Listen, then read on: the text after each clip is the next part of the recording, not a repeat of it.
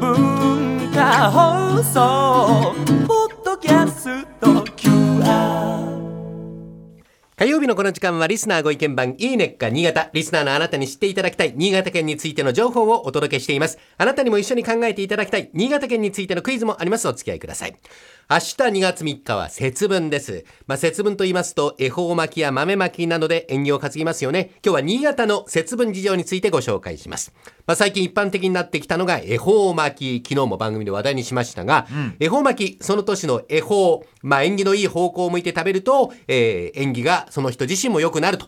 される太巻き寿司で縁を断ち切らないように切り分けずに無言で願い事をしながら一本を丸かじり、まあ、最後まで食べきるということのようなんですが、あの具というと大竹さん倉田さんは何を思い浮かべますか？卵。卵、はい。大竹さんは？伝部伝部も美味しいですね。かんぴょうとかあねのーそうですね。太巻き寿司というと、卵焼き、かんぴょう、きゅうりもありますね。はい一般的な具材となっておりますが、新潟では甘く煮たくるみを入れるんです。くるそうだね、お雑煮も入れたしね。ね、お寿司にくるみというとイメージがつかない方もいらっしゃるかもしれませんが、くるみの食感アクセントになりましてあ甘じょっぱい味は酢飯や他の具材ともあって新潟の定番の具材くるみです。煮たくるみ。え新潟でお寿司を食べるときはくるみの入った太巻き寿司ぜひ食べてみてください。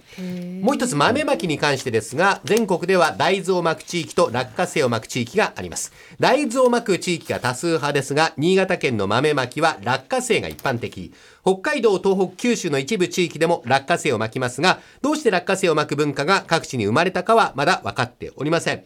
節分の時期、関東などから来られた方は、新潟県のスーパーに大量の落花生が売られている様子などを見て、不思議に思うようなんですね。ちなみに落花生、新潟では地潜り豆と呼ぶ人もいます。読んで字のごとく、地面の中に潜っている豆ということなんですが、なまって図潜り豆という人もいらっしゃるそうです。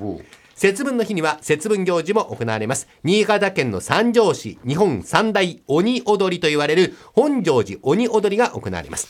赤、青、黄色、緑、黒の鬼たちが金物の町で有名な三条市にふさわしく、ノコギリや斧、刃物を手にして本堂で大暴れいたします。怖いですね。この鬼踊り、室町時代に本庄寺の僧兵と農民が力を合わせて盗賊を追い払ったという故事に倣って悪魔払いの形で節分の豆まき行事として続けられている伝統行事なるです。ほどね。さあ、ではクイズに参りましょう。新潟県ではある食材のことをとと豆、とと豆と呼んでおりますが、節分に巻くことは絶対にありません。なぜなら豆ではないからです。え、とと豆、この食材とは何でしょう？豆ではないのにととまあ豆。豆っぽく見えるということなんでしょうけども、豆っぽく見える。倉田さん、なんだろう、いくら？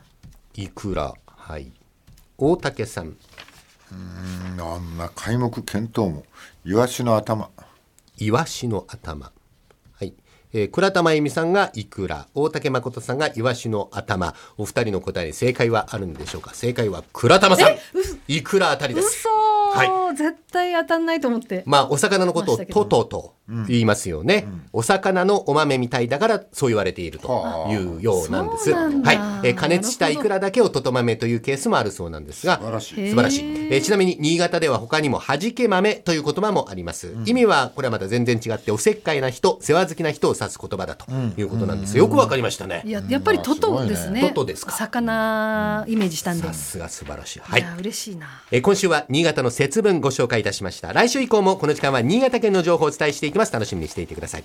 このいいねっか新潟のコーナーは文化放送のホームページにて、ポッドキャスト配信されています。ぜひお聞きいただいて、新潟県について詳しくなってください。この時間はリスナーご意見番いいねっか新潟をお届けしました。